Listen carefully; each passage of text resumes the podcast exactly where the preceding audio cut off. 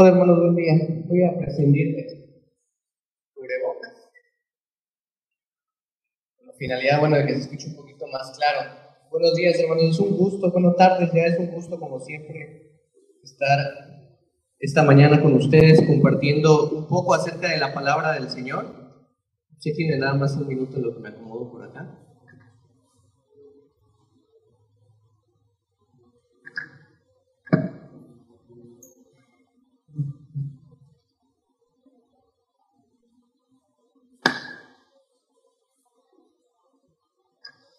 Bien, hermanos, pues el día de hoy vamos a continuar hablando un poquito, como ustedes saben, elegimos algún libro para eh, predicar de manera eh, expositiva todos los versículos. En este momento, pues tenemos dos domingos que hemos culminado como tal el libro de los Hechos.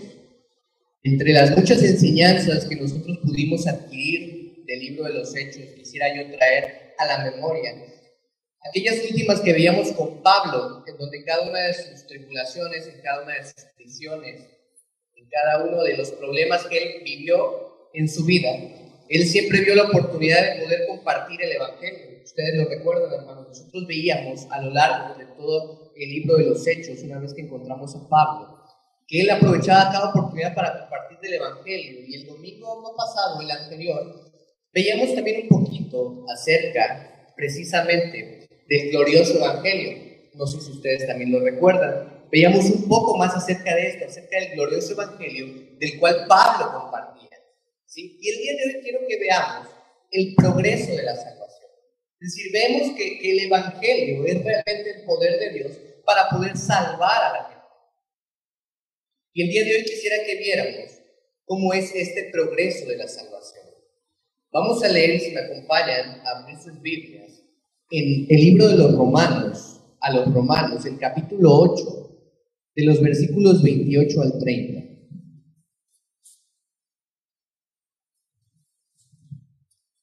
El libro o la epístola a los romanos, capítulo 8, versículos 28 al 30, dice, y sabemos, este es un versículo muy conocido y a veces un poquito eh, sacado de su contexto, pero vamos a intentar eh, obtener el día de hoy una enseñanza clara a nuestra salvación en este versículo. Dice, y sabemos que a los que aman a Dios todas las cosas les ayudan bien. Esto es, a los que conforme a su propósito son llamados. Porque a los que antes conoció también los predestinó para que fuesen hechos conformes a la imagen de su Hijo. Para que Él sea el primogénito entre muchos hermanos. Y a los que predestinó, a esos también llamó.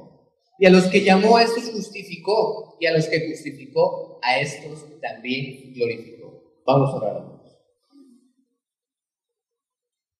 Padre, te damos muchísimas gracias, Señor, porque tú has creado este día, porque tú nos das la oportunidad de congregarnos, Señor, porque tú nos das la oportunidad de estudiar en tu palabra con libertad, Señor, porque tú ha sido propicio para con nosotros, Señor. Tú has dejado ese consolador, tu Espíritu Santo, Padre, quien es el que nos muestra la verdad de tu Escritura, Señor, y el día de hoy clamo a ti, Padre, para que sea Él el que pueda compartir este mensaje, Señor, para que seas tú el que haga, empiece, Señor, y termine la obra, Señor, que pueda el día de hoy podamos, Padre, salir con, con una convicción en nuestros corazones Señor, con una seguridad acerca de nuestra salvación. Si alguien aquí de los hermanos presentes, Señor, dudara de este tema, Padre, que, el día de hoy la exposición de tu palabra a través de tu Espíritu, Señor, pueda convencernos, Señor, y traer una convicción a nuestras vidas. Te doy muchas gracias, Señor, y clamo que no sea yo, Señor, sino que seas tú utilizándolo, Padre. Te doy muchas gracias por los hermanos que estamos aquí. Te pedimos que los bendigas, Señor, a los hermanos que nos puedan estar sintonizando, viendo por internet, Padre, que de igual manera tú los bendigas a todos con tu cuerpo. muchas gracias en Cristo Jesús. Amén. Bien, hermanos, Romanos, el capítulo 8, veremos hoy en los versículos 28 al 30. Y este capítulo nos asegura de que nuestra salvación es eterna. Tantas personas se preguntan y debaten acerca del asunto de si usted puede o no perder su salvación. Es inclusive posible que alguno de nosotros nos hayamos puesto a meditar en esto. Ha sido un tema que ha dividido al cristianismo entero en dos lados. entre aquellos que se llaman a sí mismos calvinistas y aquellos que se llaman a sí mismos arminianos. Este ha sido un tema serio en medio de la historia cristiana. Y es triste porque el texto de este capítulo es tan claro referente al asunto de la seguridad de un creyente. De hecho, estos tres versículos, el versículo 28, el versículo 29 y el versículo 30, realmente resumen la afirmación más poderosa de la seguridad en toda la Biblia. Lo leíamos hace un momento. Ahora es importante señalar que en el versículo 28 la palabra bien se refiere a la gloria final. Y es eso a lo que yo también me refería cuando decía que muchas veces es malinterpretado este versículo cuando dice, sabemos que a los que aman a Dios todas las cosas les ayudan a bien. Este bien se refiere exclusivamente a la gloria final. Esa gloria definitiva, la gloria de Dios, es predeterminada por Dios y Dios mismo la desarrolla y se encarga de que se cumpla todo eso, en cierta manera, se resume al final del versículo 28 en la frase conforme a su propósito. Ahora, al llegar a los versículos 29 y 30, comenzamos a leer la explicación de esta frase, conforme a su propósito. El Espíritu Santo, vemos, está intercediendo por nosotros. Nosotros lo podemos leer aquí mismo en este capítulo de Hechos, en los versículos 26 y 27. Dice que el Espíritu Santo intercede por nosotros con gemidos indecibles. El Señor Jesús está intercediendo por nosotros. Lo podemos ver también en este, en este capítulo, en el versículo 34. Dice que está a la diestra del Padre intercediendo por nosotros. Ahora, el Espíritu está intercediendo por nosotros para que seamos llevados a la gloria. Y el Hijo está intercediendo por nosotros para que seamos llevados a la gloria. Porque ese es el propósito de Dios. Entonces, todo miembro de la Trinidad está involucrado en cumplir el propósito divino para que aquellos de nosotros que creemos seamos llevados a la gloria. Ahora, al llegar a los versículos 29 y 30, vamos a hablar del preconocimiento o la predestinación, más en particular, y cómo eso nos lleva a la promesa y a la garantía de la gloria eterna. Ahora, conforme hablamos del, preconocimiento y conforme hablamos de la predestinación, encontramos que estas son verdades muy si tratamos de entenderlas con nuestras mentes limitadas y tratamos, por ende, de entender el propósito de Dios, tenemos que recordar siempre que estamos embarcados en un viaje a leer la Biblia, en un viaje por las escrituras que nos llevan a un lugar, a una esfera de verdad para la que no estamos equipados de manera completa. Es decir, nosotros podemos ver en la escritura esta doctrina, pero a veces nos va a costar mucho trabajo entenderla, porque no estamos equipados de manera completa para poder asimilarla. En otras palabras, tenemos que reconocer desde un principio, cuando nosotros leemos, que vamos a llegar a cuestiones bastante profundas. Y esto va más allá de nuestro entendimiento. De hecho, vamos a ir más allá de nuestra capacidad para comprender y tenemos límites realmente hasta donde nosotros podemos llegar. ¿A qué me refiero con esto? Un ejemplo de esto, no sé si ustedes alguna vez se han puesto a pensar en la nada. No sé qué, puedan llegar a visualizar de la nada o si han pensado en esto, pero quizás llega un punto en donde dices, bueno, mejor dejo de pensar, o sea, ya no entiendo, ya rebasó mi capacidad, ya rebasó mi, mi comprensión, mi entendimiento. No podemos entender la nada. O sea, realmente podemos quizás asimilar o imaginar cómo podría llegar a ser, pero no entendemos nada. Llega un momento donde nuestro cerebro simplemente decide dejar de pensarlo, porque no lo podemos comprender. Tenemos límites. Ahora, quiero que entendamos algo desde el principio. Cualquier limitación en esta doctrina, cualquier limitación en el entendimiento de esta doctrina, no es la limitación de Dios, sino la nuestra. No es algo vago para Dios. Él no está confundido en absoluto por esta doctrina. No es contradictorio para él.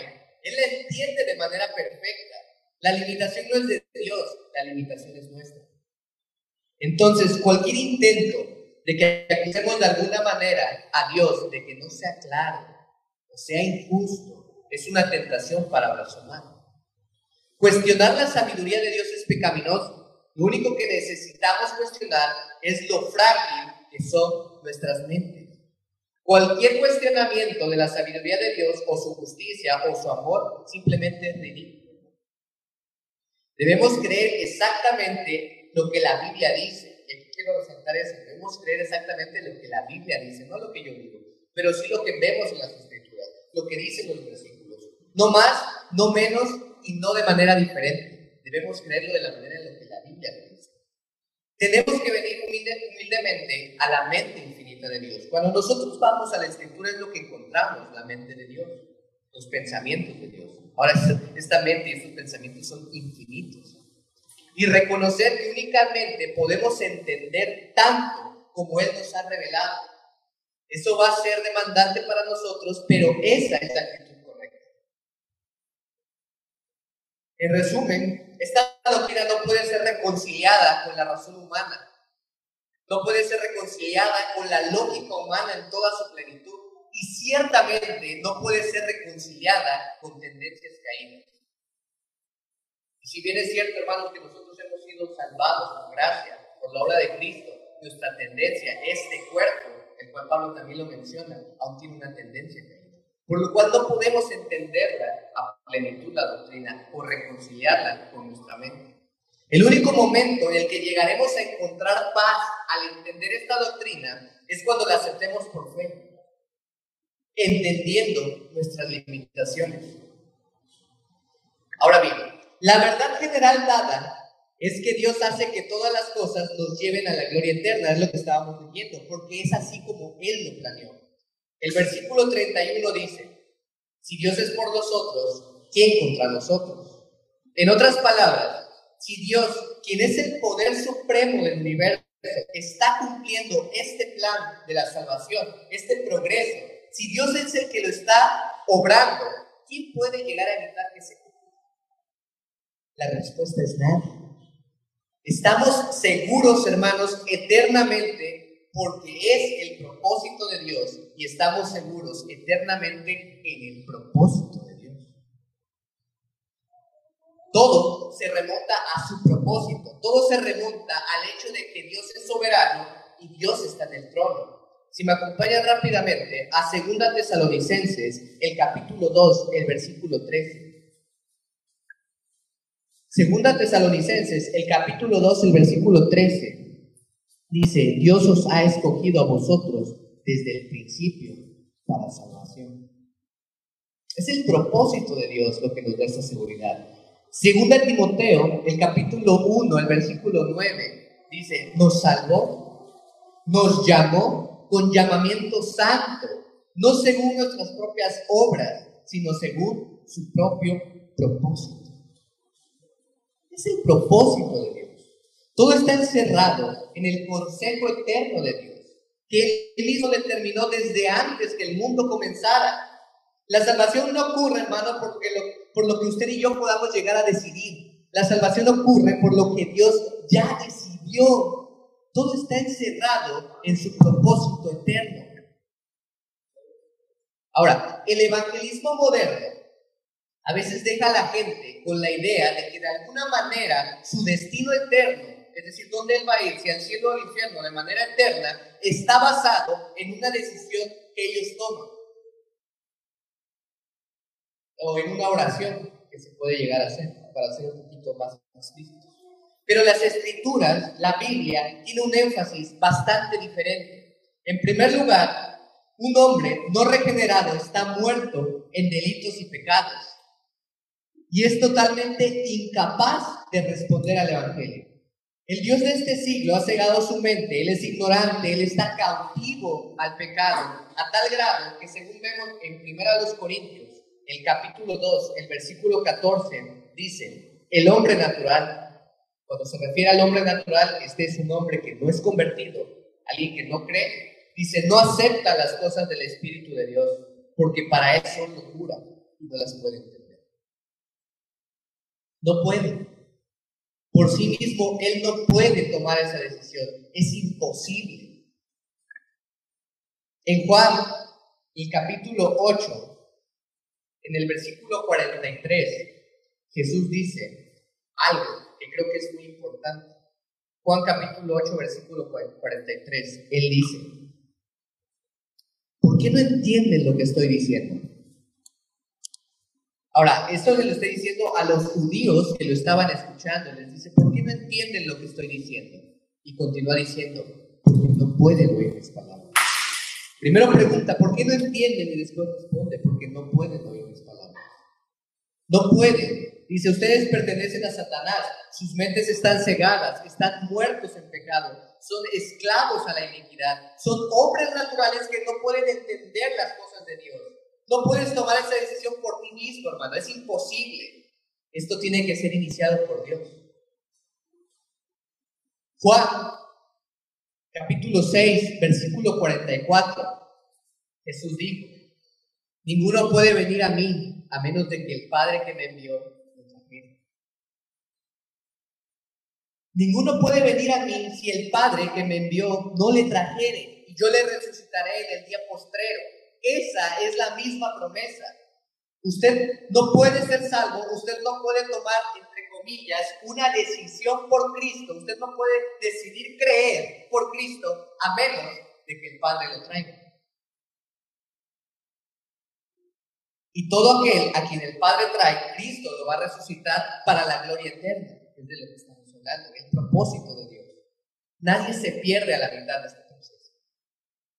Como puede ver, cuando usted habla de la depravación humana, la depravación pecaminosa, no significa, no sé si usted ha escuchado este término, la depravación absoluta, pero no significa que todo mundo es tan miserable como puede serlo.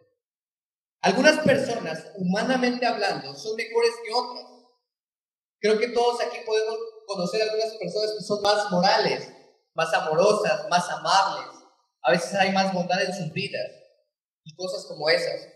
No todo el mundo es tan malo como puede ser, pero la doctrina de la depravación total, de la depravación humana, el estado caído, no quiere decir que todo el mundo es tan miserable como puede serlo, o tan malo, entiéndase miserable como malo como puede serlo, sino que quiere decir que todo mundo es totalmente incapaz de hacer algo para cambiar su condición pecaminosa.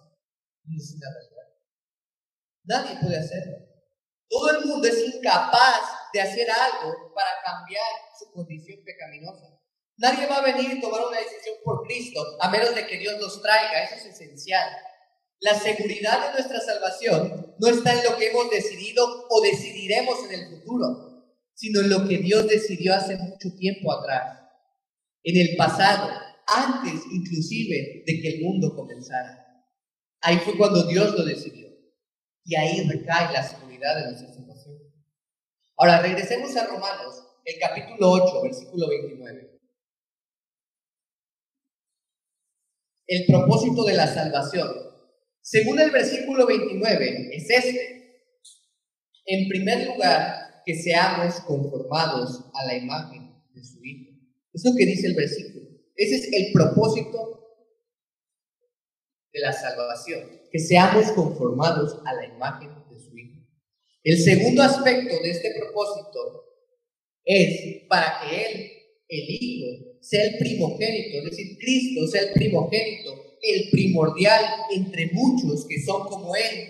Es decir, Dios quiso crear una comunión, Él quiso crear una hermandad, Él quiso crear a una humanidad entera redimida, es decir, comprada, separada, que sería hecha como Jesucristo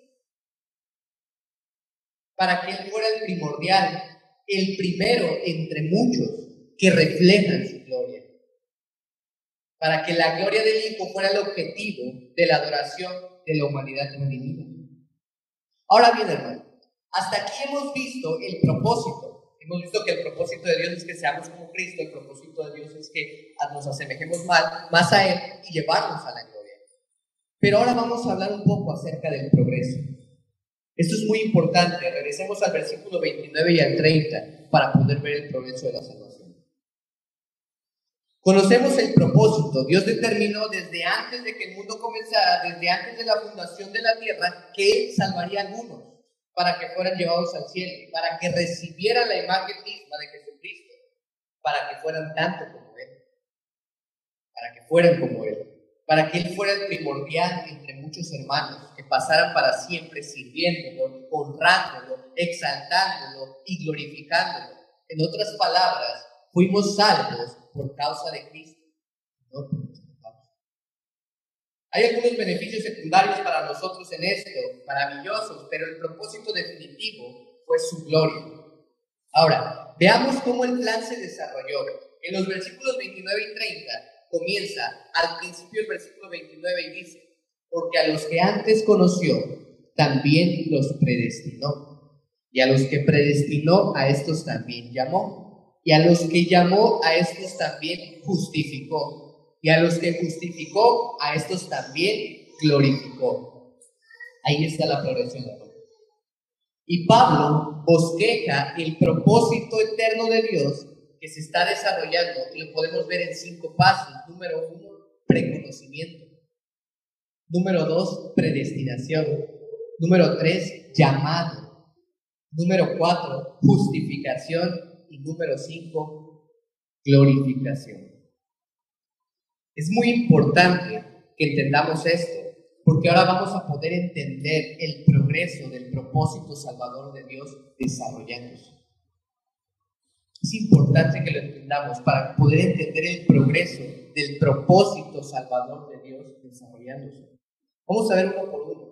Tomamos el paso uno, dice, porque a los que antes conoció. Está hablando de preconocimiento, dice, porque a los que antes conoció. Preconocimiento es el primero de estos pasos, es el primero porque es el más elemental, es el inicial, es el más esencial. El propósito de la salvación, el propósito de traer a hombres y a mujeres a la gloria eterna es que puedan manifestar la imagen de Cristo. Es determinado inicialmente en un preconocimiento por parte de Dios. Pero ¿qué significa eso? Cuando usted oye la palabra preconocimiento, ¿en qué piensa usted? ¿Qué significa eso? Bueno, algunas personas creen que significa ver por adelantado. Es como decir previsión. Es lo que algunas personas entienden por preconocimiento, previsión. Y lo explican más o menos así. No sé si usted lo ha oído hablar, pero al menos así me lo enseñaron también a mí, lo he escuchado. Dice, Dios, debido a que Él es Dios y conoce todo, presente, pasado y futuro, puede ver a lo largo de la historia lo que todavía no ha sucedido y ver quién iba a creer. Él podía ver quién iba a decidir por Cristo y quién no iba a decidir por Cristo. Y una vez que Él vio a lo largo de la historia y vio lo que todos nosotros vamos a hacer, entonces Él predestinó a aquellos a quien Él vio que iban a creer. Y por consiguiente iban a ser salvos, en base a lo que Él vio que ellos iban a hacer. Este es el concepto que algunas personas tienen de preconocimiento, como previsión. Y bueno, hay que admitir algo, eso en parte es verdad. Dios puede ver la historia antes de que suceda, eso es cierto. Él puede escribirla antes de que suceda, e inclusive lo hace. Él conoce todo. El problema con esta forma o esta doctrina e, e, es un, es un problema muy serio, y es este. El hombre impío ignorante de Dios, ciego, incapaz de entender la verdad, incapaz de entender el Evangelio, incapaz de comprender a Dios, incapaz de superar su iniquidad, quien inclusive odia a Dios, es el enemigo de Dios, ama su impiedad, está muerto, según la Escritura, en delitos y pecados, no puede tomar la decisión por Cristo. Ese es el problema con esa interpretación de previsión. Es natural para un pecador no regenerado, impío, ciego, sin esperanza, sin capacidad en sí mismo, de pronto ejercer una fe salvadora en Cristo. No, no es natural, es imposible. Es absolutamente imposible, no puede suceder, no lo puede hacer. Digo, la terminología utilizada en la escritura es muertos en delitos y pecados. Entonces no hay manera en la que preconocimiento podría significar previsión. Dios tiene previsión y ve a aquellos, escuche esto, Él ve a aquellos que van a tener fe, pero es la fe que Él mismo concede, que Él ve por adelantado. Pero eso no es lo que la palabra preconocimiento significa. Dios sabe, claro que Él sabe, porque Él sabe todo, pero hay algo preliminar a esa información. ¿Sabe usted lo que dice Juan 3.3? Vamos a nuestras Biblias a Juan 3.3. Jesús está hablando con Nicodemo, dice, no puedes entrar en mi reino, Nicodemo. un hombre no puede entrar en el reino de Dios a menos que nazca de nuevo. ¿Cómo va usted a producir esto, hermano? ¿Cómo va usted a hacer eso? El profeta Isaías dice, ¿cambiará el leopardo sus manchas? No puede ser hecho. Usted no lo puede hacer. Ninguno, dice Cristo, puede venir a mí si el Padre que me envió no lo trajere. Es imposible. Pero Filipenses 1.29 dice, Filipenses el capítulo 1, el versículo 29, porque a vosotros os ha sido concedido por causa de Cristo. Y es importante que leamos la escritura. Filipenses 1.29 dice, porque a vosotros os ha sido concedido por causa de Cristo, no solo que creáis en sino que también padezcáis por Él. Escuche ese versículo. Dios le concedió a usted y a mí el privilegio de creer por causa de Cristo, para gloria de Cristo, para el amor eterno de Cristo. Él permitió que usted y yo creyéramos. Usted no puede creer fuera de eso. Si Dios no lo permite, nadie puede ejercer fe. Así que, si no significa previsión, la palabra preconocimiento no significa previsión, ¿qué significa? Bueno, algunas personas sugieren que preconocimiento significa preordenado. Dice Primera de Pedro, Primera de Pedro 1, versículo 2, dice, elegidos según la presencia, presencia de Dios Padre. Algunas personas creen que eso simplemente significa que Él preordenó las cosas, pero hay más en ese concepto que simplemente eso. La palabra preconocimiento también aparece en 1 de Pedro 1, versículo 20. Cristo, dice, fue conocido de antemano, antes de la fundación del mundo. Hechos 2, versículo 23 dice que Cristo fue a la cruz, escuche esto hermano, por el determinado consejo y anticipado conocimiento de Dios. El consejo determinado de Dios significa que Dios determinó el curso de la acción. Determinado, la palabra determinado es un participio perfecto, es decir, habla de una acción completada con resultados continuos algo que ya fue hecho, pero sigue dando resultados en la actualidad. Es un curso de acción predecidido, con límites y fronteras delineados. Eso equivale a preconocimiento. Entonces, definitivamente tiene el aspecto de preordenar ahí, pero eso no es, no, no suficiente. Es verdad que en la predestinación Dios en su omnisciencia puede ver a lo largo de la historia y es verdad que Dios en su preconocimiento ha predeterminado y preordenado el flujo de lo que va a suceder. Pero hay otro componente que quisiera enseñarles y es este. El concepto de preconocimiento abraza la idea, incluye la idea de una predeterminación. No solo de tomar un curso de acción, como veíamos, sino de tomar un curso de acción motivado por amor. Motivado por amor, y esto es muy importante, es predeterminar una expresión de amor. A lo largo de las escrituras, el concepto, la palabra conocer, es o quiere significar mucho más información, que conocerlo de manera, ¿cómo llamarla? Quizá meramente de información, conozco que hay una persona ahí. Va mucho más de eso. Si usted regresa en el Antiguo Testamento, en Amós, el capítulo 3, esta es una afirmación muy, muy simple, pero en Amós, el capítulo 3, el versículo 2, escuche lo que dice. Dios le está hablando a Israel aquí. Le dice, a vosotros solo, literalmente, he conocido. A vosotros solos he conocido de todas las familias de la tierra. Ahora, eso significa que de todas las familias, de toda la humanidad de la tierra, ellos son los únicos de los que Dios sabe algo. No, o sea, no es nada más información aquí, es predeterminación. De hecho, una versión traduce la palabra conocer como escogido. Entonces, ahí está ese aspecto de preordenación. Pero detrás de la idea de conocer hay una verdad muy íntima. Por ejemplo, si usted regresa hasta el libro de Génesis, usted recuerda cuando dice que Caín conoció a su esposa. No sé si usted lo ha leído, sea, es, Es un versículo conocido. Caín conoció a su esposa. Ahora, eso significa más del simple hecho de que Caín sabía quién era ella o dónde estaba ella o cómo era ella. Porque lo siguiente que dice en ese versículo dice, conoció a su esposa y ya dio a luz un hijo. Entonces, la palabra conocer, en cierta manera, es usada como un eufemismo en las escrituras para expresar la más íntima expresión de amor. Y José, usted recuerda en el Nuevo Testamento, fue conmovido cuando María estuvo embarazada porque dice que nunca la había conocido. Y bueno, vemos claramente que José la conocía. Entonces el término conocer no se refería a que no sabía de ella como información o de su existencia, sino de que no había estado íntimamente con ella. Él nunca la había conocido. El concepto de conocer entonces conlleva ese amor hermoso, íntimo, que une a dos personas. Tiene la idea de preocuparse por alguien. En Oseas, por ejemplo, Oseas 13:5, dice, te conocí en el desierto, en la tierra de sequía. Y en una traducción se traduce, cuidé de ti. La palabra conocer, cuidé de ti. Pero es la palabra conocer, te conocí. Hay una expresión maravillosa, íntima en la palabra conocer. Escuche primero a los Corintios 8.3.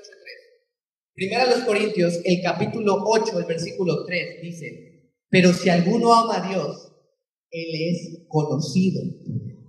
Ahora, desde un punto de vista de conocimiento, usted no tiene que amar a Dios para hacer información en la mente infinita de Dios. Por supuesto que Dios lo conoce, es más, Dios lo creó no es esto a lo que se está refiriendo.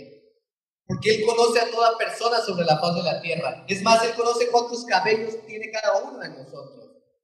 Pero aquí está conocer en el sentido íntimo. Si alguno ama a Dios, Él es conocido por Él, en el sentido de una relación íntima. Usted recuerda en Mateo capítulo 7, cuando dice, muchos me dirán, Señor, Señor, y entonces les declararé, apartados de mí, nunca que, nunca conocí. ¿Acaso Dios quiere decir, no sé quiénes son, o nunca he oído de ustedes? No. Él quiere decir, yo no tengo ninguna relación íntima con ustedes. Yo no tengo ninguna relación de amor con ustedes. No les pertenezco a ustedes ustedes no me pertenecen a mí. Gálatas 4.9 dice ahora que habéis llegado a conocer a Dios, es muy bonito esto, dice, o más bien haber sido llegados a ser conocidos por Dios. Cuando usted se convierte en cristiano, usted llega a ser conocido por Dios, no como información, sino en intimidad. Juan 10, 14 dice, mis ovejas oyen mi voz y yo las conozco. Es un concepto absolutamente hermoso. Cuando usted ve la frase, antes conoció en Romanos 8, claro que hay un elemento de preordenación ahí. Y claro que hay un elemento de previsión conforme Dios puede ver a lo largo del tiempo. Pero también hay un amor predeterminado ahí. Dios preordena, predetermina amar a cierta persona. Una relación de amor predeterminada, prevista, que es nacida en el propósito eterno de Dios, eso son a los que antes conoció. Él llegaría a conocerlos. Esa es la razón por la que la palabra antes se encuentra en ese versículo. No había sucedido aún, pero Él los conoció de antemano. Él llegaría a una relación íntima con ellos en un punto de la historia, y quizás es el punto ahora mismo. Entonces, lo que usted tiene es esto. Dios tiene un propósito, hermano. Y ese propósito es expresar su amor a pecadores. Él predetermina en base al deseo de expresar su amor a pecadores y a esos pecadores Él los preordena a la salvación. Quienes serán los destinados, mejor dicho, los destinatarios de su intimidad eterna, su amor eterno y el Hijo.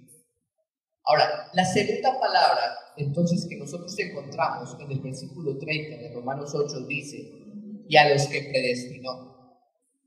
Entonces, comienza con esta preordenación, preconocimiento, previsión, preamor. Este es el paso uno, ese es el elemento de inicio. Esas personas a las que Él preordenó para tener una relación de amor, para tener una relación de intimidad amorosa, a ellos Dios los predestinó. El término en griego es priorizo, que quiere decir marcar. Es decir, Él los marcó. Escribió sus nombres, aquellos a quienes Él predeterminó amar, a ellos Él los predestinó. Efesios 1.5, como leí ese momento, los predestinó para ser adoptados como hijos suyos mediante Jesucristo para sí mismo. Termina ese versículo diciendo según el beneplácito de su voluntad. Ahora, el amor de Dios por el Hijo hizo que nos escogiera. El amor maravilloso de Dios por nosotros hizo que nos escogiera. Acompáñenme sus Biblias, Apocalipsis 13, versículo 8. Apocalipsis 13, versículo 8. Dice, cuyos nombres no habían sido en el libro de la vida del Cordero que ha sido inmolado. Lo mismo dice en Apocalipsis 17. Es decir, Él los marcó al escribirnos en su libro desde antes de que el mundo comenzara.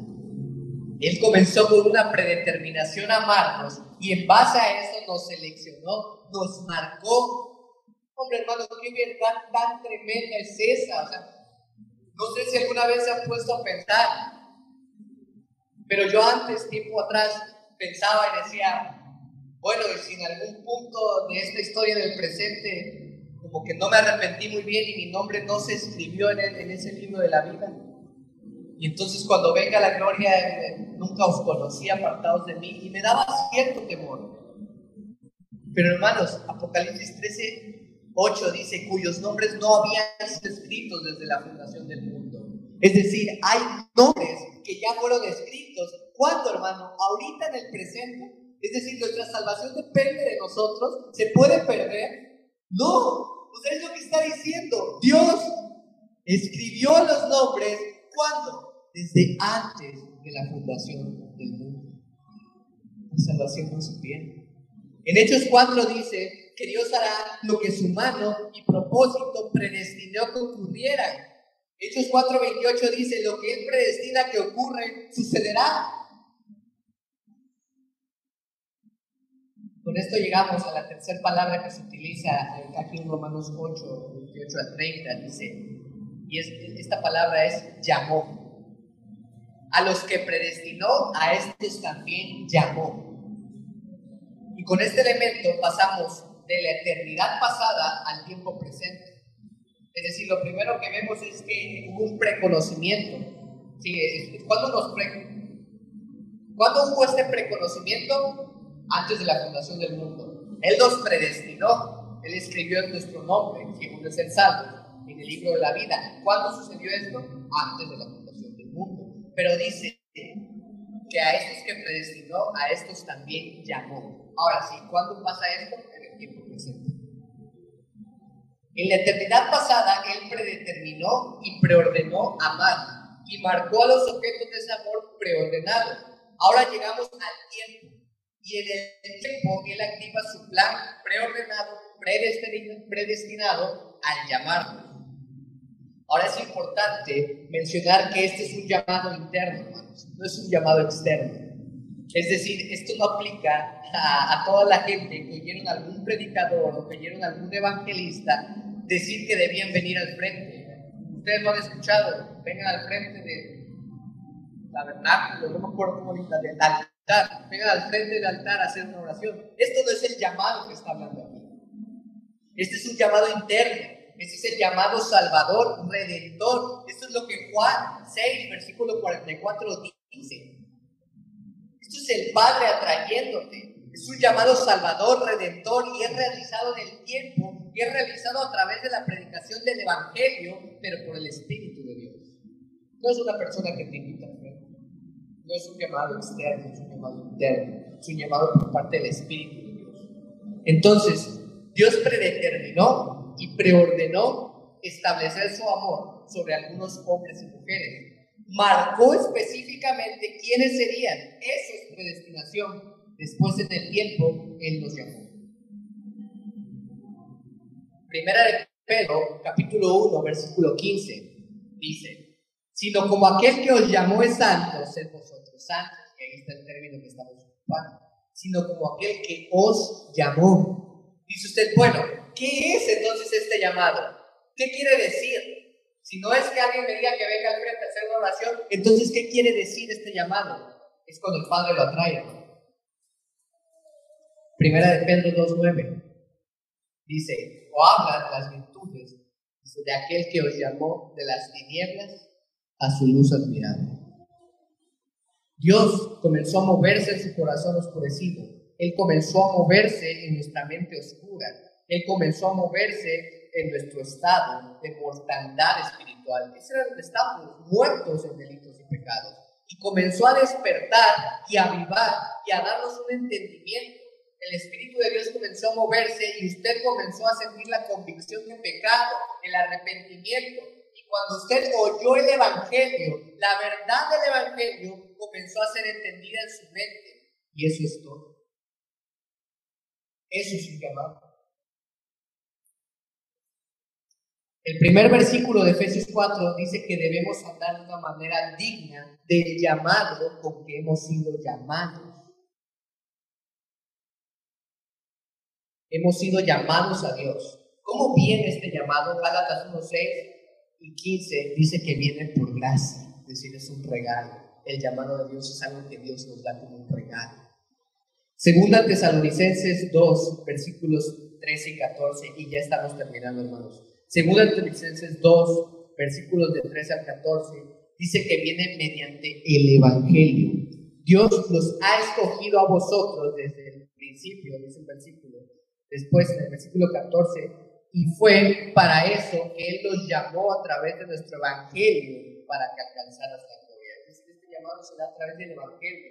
Cuando comparte alguien el Evangelio, nosotros podemos entenderlo, no por nuestra capacidad, sino porque Dios nos ha dado gracia. El Evangelio vino, por el Evangelio, Él despertó nuestro corazón y nosotros oímos y usted creyó y se arrepintió para que usted y yo pudiéramos alcanzar la gloria la salvación. El llamado de Dios ocurre en un contexto de un entendimiento del Evangelio. Ahí es, eso es lo que es un llamado, un entendimiento del Evangelio. No es venir al frente, no es recitar una oración, no son lágrimas, aunque a veces así ocurre, pero no es precisamente eso. El llamado de Dios ocurre cuando tenemos un entendimiento del Evangelio y una convicción de pecado. Usted podría oírlo de un predicador, usted podría oírlo de un maestro, usted podría oírlo de un libro, podría leerlo en las escrituras a partir del testimonio de un amigo o a partir de un miembro de la familia. Pero la convicción del pecado y el deseo por la justicia y una comprensión del perdón y el entendimiento de la muerte y resurrección de Jesucristo, cuando el corazón responde a todo eso, ese es el llamado de Dios a quien Él predeterminó y preordenó amar eternamente, Él marcó como predestinados para que fueran hasta la gloria y fueran conformados a la imagen de Cristo. Ese fue el plan antes de que el tiempo comenzara. Después del tiempo, Él ha estado llamando y llamando y llamando. Y a todos a los que Él ha ordenado que oigan el llamado y crean, y después viene el cuarto gran término no necesitamos pasar mucho tiempo en este, porque podríamos estar toda la vida estudiando. Dice, y a los que llamó, a estos también justificó. Esto simplemente significa declarar a alguien justo. Es un término legal, es un término de posición delante de Dios. Le recuerdo, hermano, que usted y yo no somos justos. Yo vengo, yo fracaso, me quedo corto, no amo a Dios de manera perfecta, con todo mi corazón, con toda mi mente, con toda mi alma, yo fracaso, caigo, tropiezo, tampoco amo a mi prójimo como a mí mismo. No cumplo la ley de Dios de manera perfecta. No obstante, estoy justificado. Esto simplemente significa que Dios me ha declarado justo. Justo significa recto. Ahora, hermano, ¿cómo es que llegamos a ser declarados justos? Porque Dios me amó, me llamó, vine y creí conforme Dios impulsó mi corazón. Las escrituras dicen, Él me dio la justicia de Cristo. Filipenses 3 habla de esto. Pablo dice, ahora tengo una justicia que no es mía propia. Filipenses 3.9. Sino una justicia que es por la fe en Cristo. La justicia que viene de Dios en base a la fe. Usted cree en Cristo y Dios le da a usted justicia. Así simplemente se la da. Lo que sucedió fue esto. En la cruz, Dios trató a Jesús como si él hubiera cometido todos los pecados de todas las personas que jamás iban a creer. Dios simplemente castigó a Jesús por todos los pecados de todas esas personas, incluidos nosotros.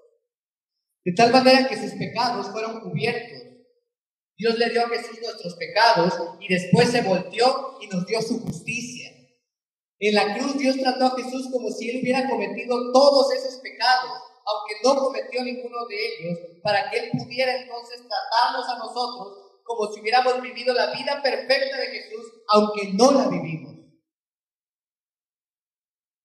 Debido a que la justicia de Dios fue satisfecha por el sacrificio de Cristo, el pecado no necesita más castigo. Dios, habiendo sido satisfecho porque Cristo llevó nuestros pecados en su propio cuerpo en la cruz, nos concede su justicia. Ahora, hermanos, Cristo simplemente pudo haber venido al mundo. No sé si lo ha pensado, yo no lo había pensado, pero Cristo simplemente pudo haber venido al mundo, morir en una cruz y haber ascendido. Pero Él se quedó aquí por 33 años y vivió una vida perfecta. ¿Por qué? Porque necesitaba haber una vida perfecta. Él necesitaba cumplir toda justicia, vivir una vida perfecta para que esa vida perfecta pudiera ser acreditada a nosotros, pudiera ser imputada a nosotros.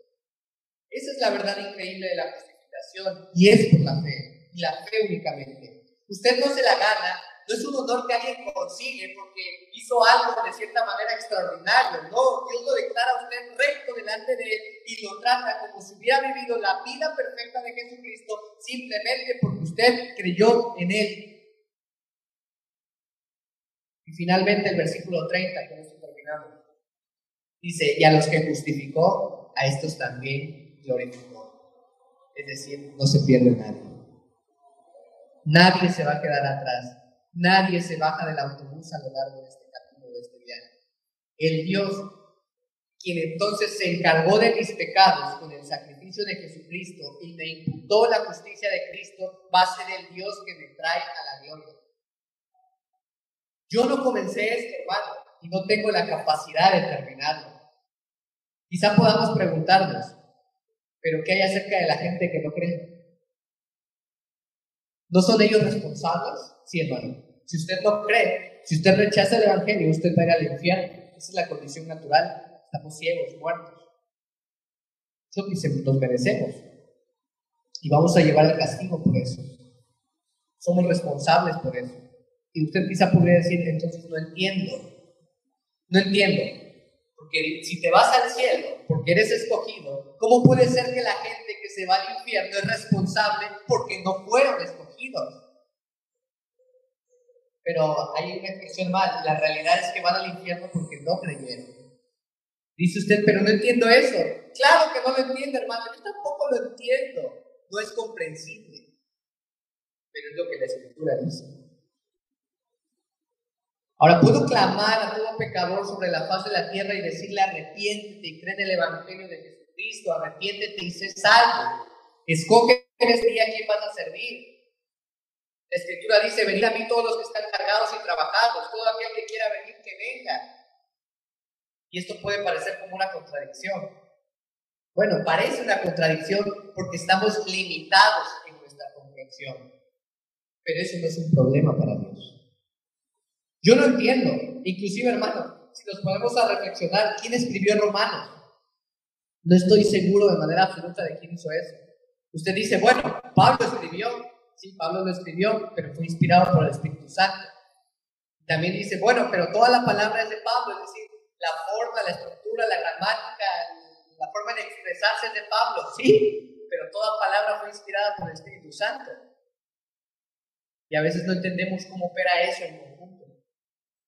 Simplemente sé que a los pecadores son responsables ante Dios por creer simplemente sé que estamos aquí en la tierra para asegurarnos que todo pecador oiga el Evangelio y debemos rogarles que se reconcilien con Dios. No sé cómo Dios entiende todo eso, pero le voy a decir una cosa, Él no invierte ni un gramo de energía tratando de entenderlo todo, porque para Él es totalmente claro, para nosotros no, pero para Él no hay. Muchas cosas van mucho más allá de la capacidad del entendimiento humano. Y ciertamente estoy consolado por ese ministerio y estoy contento. Usted recuerda Deuteronomio 29, 29. Traer a, la memoria ese versículo nos da mucha paz, nos da mucha tranquilidad. Ese versículo dice las cosas secretas pertenecen al Señor. Y eso es una realidad. Y usted realmente comienza, hermano, a crecer como cristiano cuando usted entiende cuántas, muchas de estas cosas secretas hay. Ahora, esto es bueno, o sea, claro que esto es bueno, este tipo de, doctrinas, este tipo de enseñanza que encontramos en la Escritura, es bueno que no la entendamos al 100%, porque si entendiéramos de manera completa la Biblia, nuestra mente entonces sería igual a la mente de Dios. Y si mi mente fuese igual a la mente de Dios, estaríamos en serios problemas si tuviéramos un Dios como ese. Me gozo en la doctrina de la predestinación, aunque no la entiendo.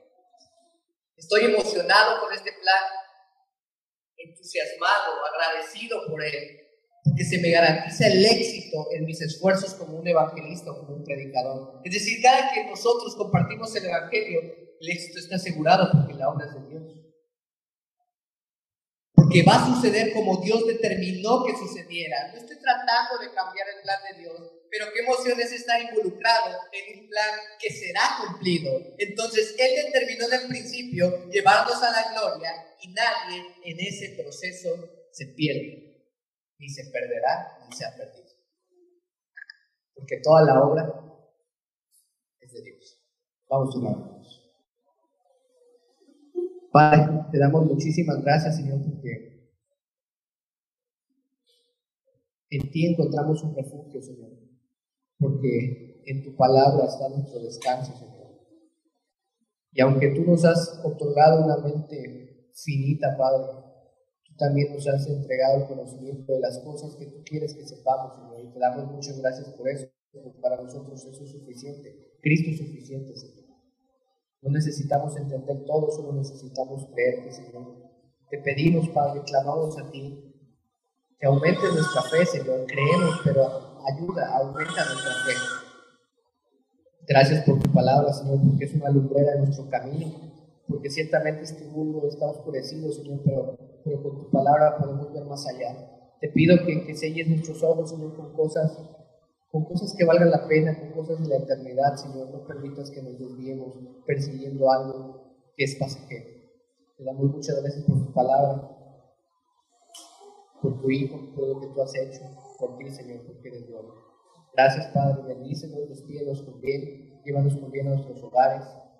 Y si tú no vienes antes, Señor, que podamos estarnos viniendo eh, los jueves, Señor, de igual manera el próximo domingo. Gracias por todos los hermanos que aquí están y los que no pudieron estar, por los motivos, Señor, que tú ciertamente conoces, porque también nos permitiste, Padre. Bendícelos y que puedan estar reuniéndose con nosotros el siguiente domingo. Gracias por todo, Señor. Te lo pedimos, te damos muchas gracias en Cristo Jesús. Amén. Bien, hermanos, pues estamos despedidos. Si Dios no viene antes, nos estamos viendo el jueves en medio de la plataforma de Zoom. Y si no, nos estamos viendo el próximo domingo aquí mismo. Dios les bendiga, hermanos.